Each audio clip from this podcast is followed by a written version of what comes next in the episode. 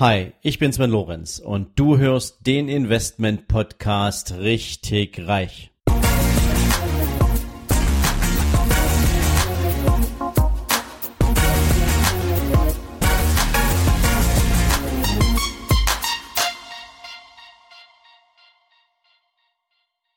Herzlich willkommen zu einer neuen Investors-Folge von deinem Investment-Podcast Richtig Reich.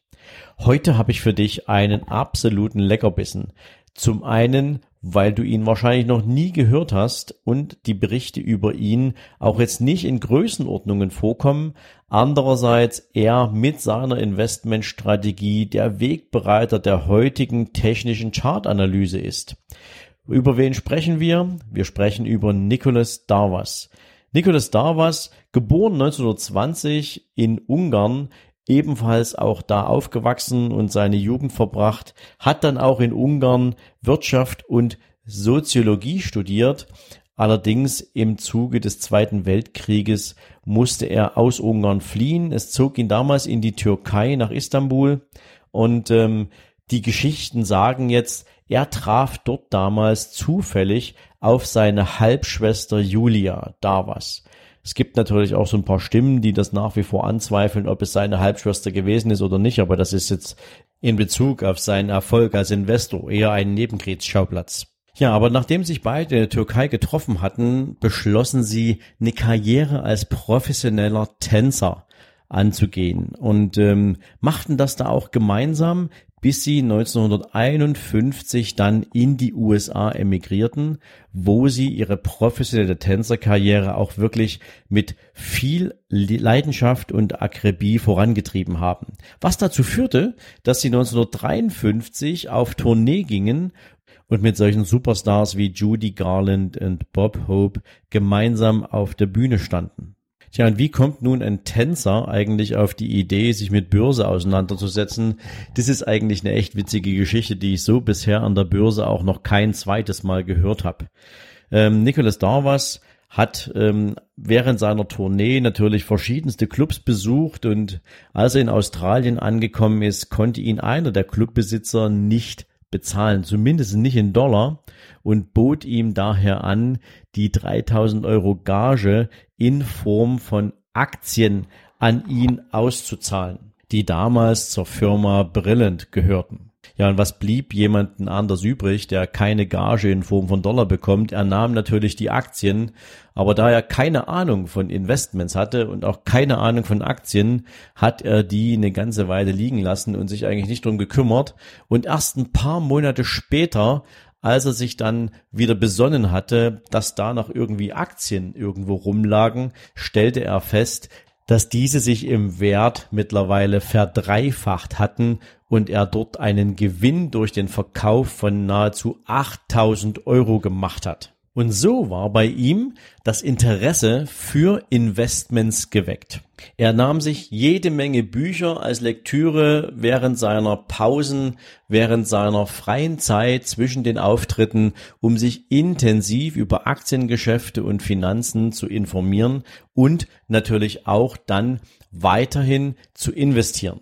Und so gelang es ihm, innerhalb von 18 Monaten aus 36.000 US-Dollar ein Vermögen von 2 Millionen US-Dollar zu erwirtschaften. Das kam jetzt natürlich allerdings nicht von ungefähr, denn dafür hatte Nicholas Darvas viele, viele Monate seine Hausaufgaben gemacht. So hatte Nicholas Darvas zum Beispiel über einen langen Zeitraum beobachtet, dass immer wenn Aktien einen extrem großen Sprung machten, sie vorher eine Auf- und Abbewegung innerhalb einer relativ starren Range hatten. Und diese Range bezeichnete er als sogenannte Kästen, die dann auch als sogenannte Darvas Box oder Darvas Box Strategie in die Börsengeschichte eingegangen sind. Das heißt, nachdem die Aktie das letzte Down hatte und sozusagen den nächsten Ausbruch nach oben aus dieser Box hatte, kaufte da was, so dass er davon ausging, dass damit durch den Ausbruch der nächste, das nächste Level im Aktienkurs erreicht wird und sozusagen dann diese Bandbreitenbewegung vor dem nächsten großen Schwung wieder einsetzte und sich sozusagen damit Kasten auf Kasten stapelte. Und mit dieser Davos Box Strategie begründete er sozusagen die, ja, wenn man sagen, die, die Anfänge der technischen Chartanalyse.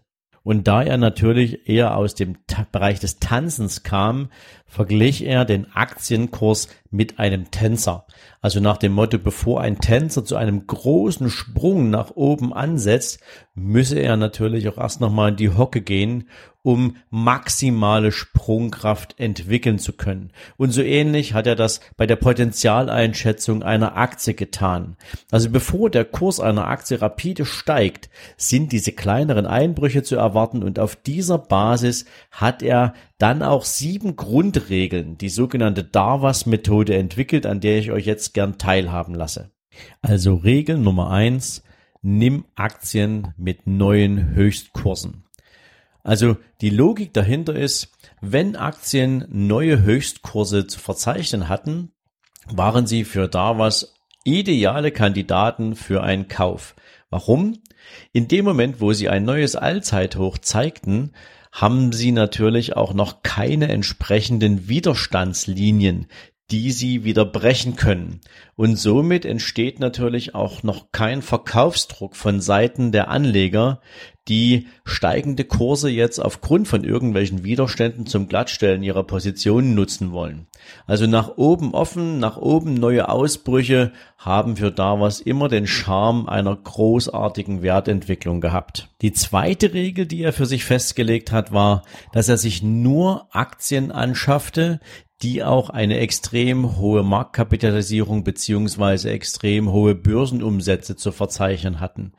Weil für ihn war die Logik dahinter klar, nur Aktien, die extrem hohe Umsatzzahlen an der Börse erreichen, werden auch fair bepreist, weil sie eben dauerhaft gehandelt werden und demzufolge die Preisbildung viel ja normaler, viel stabiler zustande kommt, als wenn jetzt eine Aktie meinetwegen nur zweimal am Tag gehandelt wird.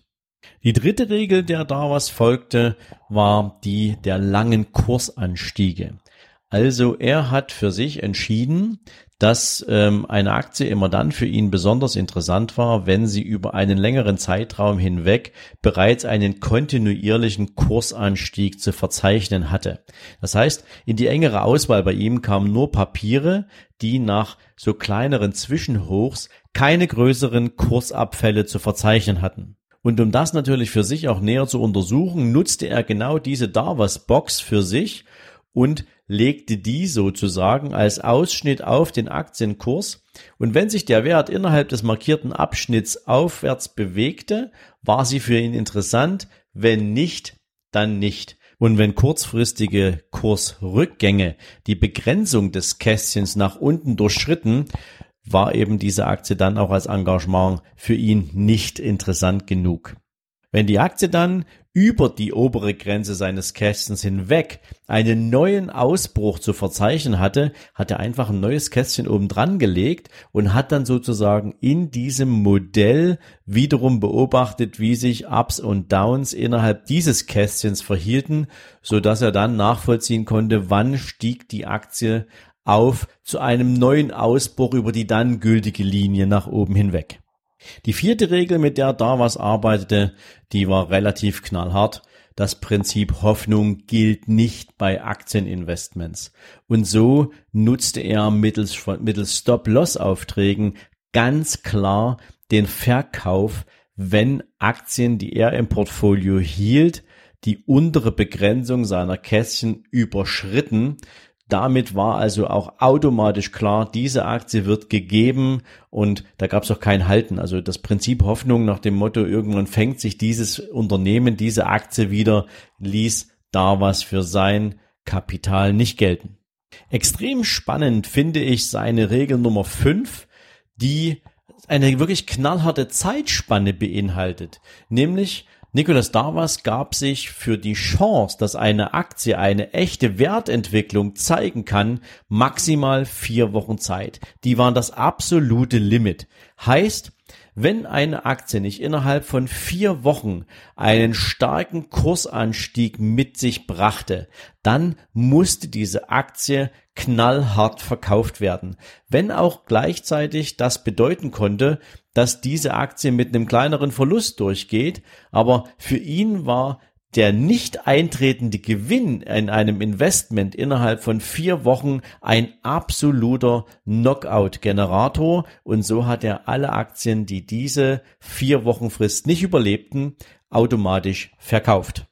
Und dafür nutzte er in aller Regel natürlich wieder Stop-Loss-Aufträge, die er relativ nah sozusagen an den aktuellen Kurswert platzierte, um sicherzugehen, dass diese Aktien dann auch entsprechend das Depot verließen. Ja, und die Regel Nummer 6 ähm, ist genau das Gegenteil. Natürlich steigende Aktien bleiben definitiv im Portfolio. Also Nicholas Darvas hat nie einen Hehl daraus gemacht, dass steigende Aktien definitiv bei ihm auf die Gewinnerspur gehören, so dass solange sie steigen, er auch überhaupt keinen Sinn darin gesehen hat, diese dann zu verkaufen.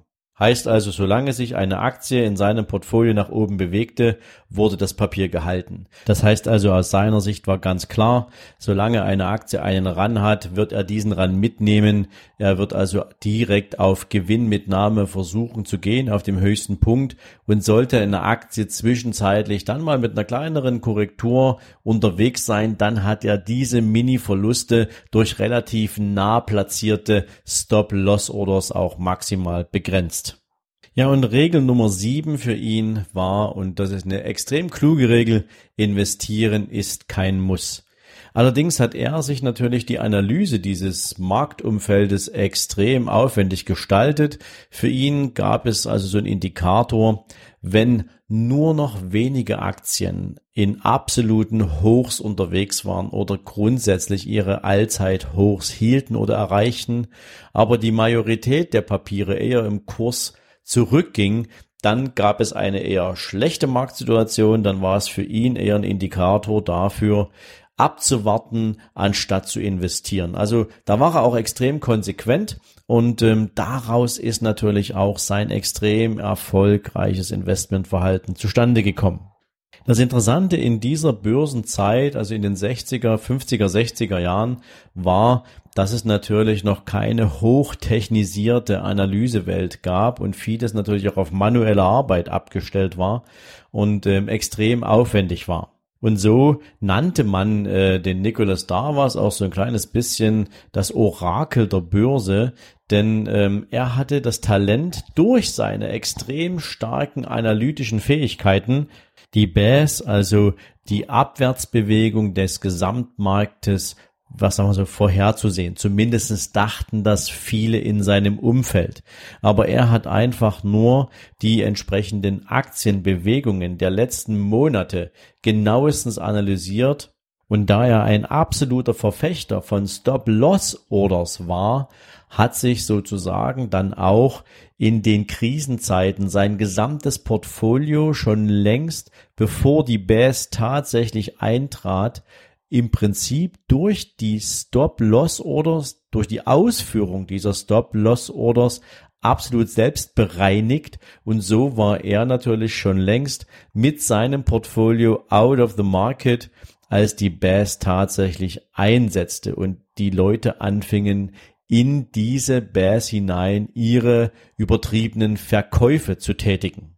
Nach der großen Bass Ende der 50er Jahre, Anfang der 60er Jahre zog sich dann Nicholas Darvas auch aus dem Börsengeschäft zurück. Ähm, so eine richtige Erklärung dafür hat er eigentlich nie abgeliefert. Allerdings hat er dann seine Erfahrungen in diversen Veröffentlichungen und Büchern äh, ähm, zum Besten gegeben. Unter anderem ein Buch How I Made Two Million Dollars in the Stock Market von 1960 oder das Wall Street Casino von 1964 Ich werde euch zumindestens das Wall Street Casino, weil es liest sich hervorragend, es liest sich ein bisschen abenteuerlich, gern hier in die Shownotes packen, muss allerdings sagen, das Buch ist regelmäßig vergriffen ähm, und wenn, dann kriegt man es aktuell eigentlich tatsächlich nur aus zweiter Hand ähm, und die Exemplare sind dann schon echt ultra teuer. Also wer da Lust drauf hat, kann natürlich da gern zuschlagen, ähm, aber wie gesagt, ähm, da muss man schon ein großer Börsenfreund sein, um sich hier auch diese Lektüre zu gönnen.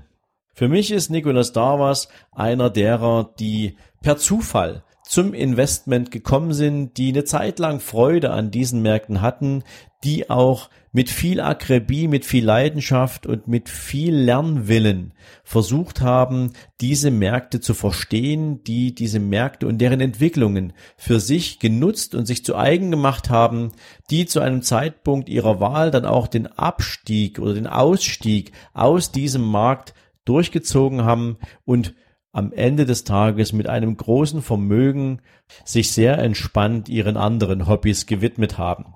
Also insofern, man muss nicht immer ein Dauerspieler an den Märkten sein. Nicholas Darvas ist da das perfekte Beispiel für, aber er darf einfach in der Aufstellung der absoluten Top-Investoren meines Erachtens nicht fehlen, auch wenn er jetzt nicht im Sinne von Warren Buffett oder George Soros oder Ray Dalio riesige Erträge über einen langen Zeitraum generiert hat, aber die Art und Weise, wie er sich dem Thema Aktieninvestment genähert hat, kann einem schon eine ganze Menge Respekt abbringen. Es gibt wenig Menschen, die ich heute kenne, die das mit derselben Leidenschaft und Akribie tun würden. Und insofern gehört Nicholas Darvas für mich zu den absoluten Top-Investoren, die es verdient haben, euch vorgestellt zu werden. So, und in diesem Sinne möchte ich diese Folge jetzt auch für euch beenden. Wie ihr wisst, freue ich mich natürlich über euer Feedback. Hat's euch gefallen, hier mal was dazu zu lernen, wieder einen neuen Menschen kennenzulernen, der mit ein paar anderen Ideen und Ansätzen im Markt seine Erfahrung gesammelt hat, sie danach auch durch Veröffentlichungen geteilt hat. Gebt mir ein Feedback, schreibt mir eine Rezension. Ich freue mich natürlich wahnsinnig über eine gute Bewertung bei iTunes. Ihr wisst, das ist sozusagen das Gehalt eines Podcasters, wenn man so will. Also ich freue mich, wenn ihr mich wissen lasst, ob ich euch damit natürlich auch wieder gut unterhalten habe. Jetzt bleibt mir nur noch euch einen schönen Abend zu wünschen. Wir hören uns denke ich, morgen Abend zum nächsten Interview und in diesem Sinne macht's gut und bis morgen. Ciao, ciao.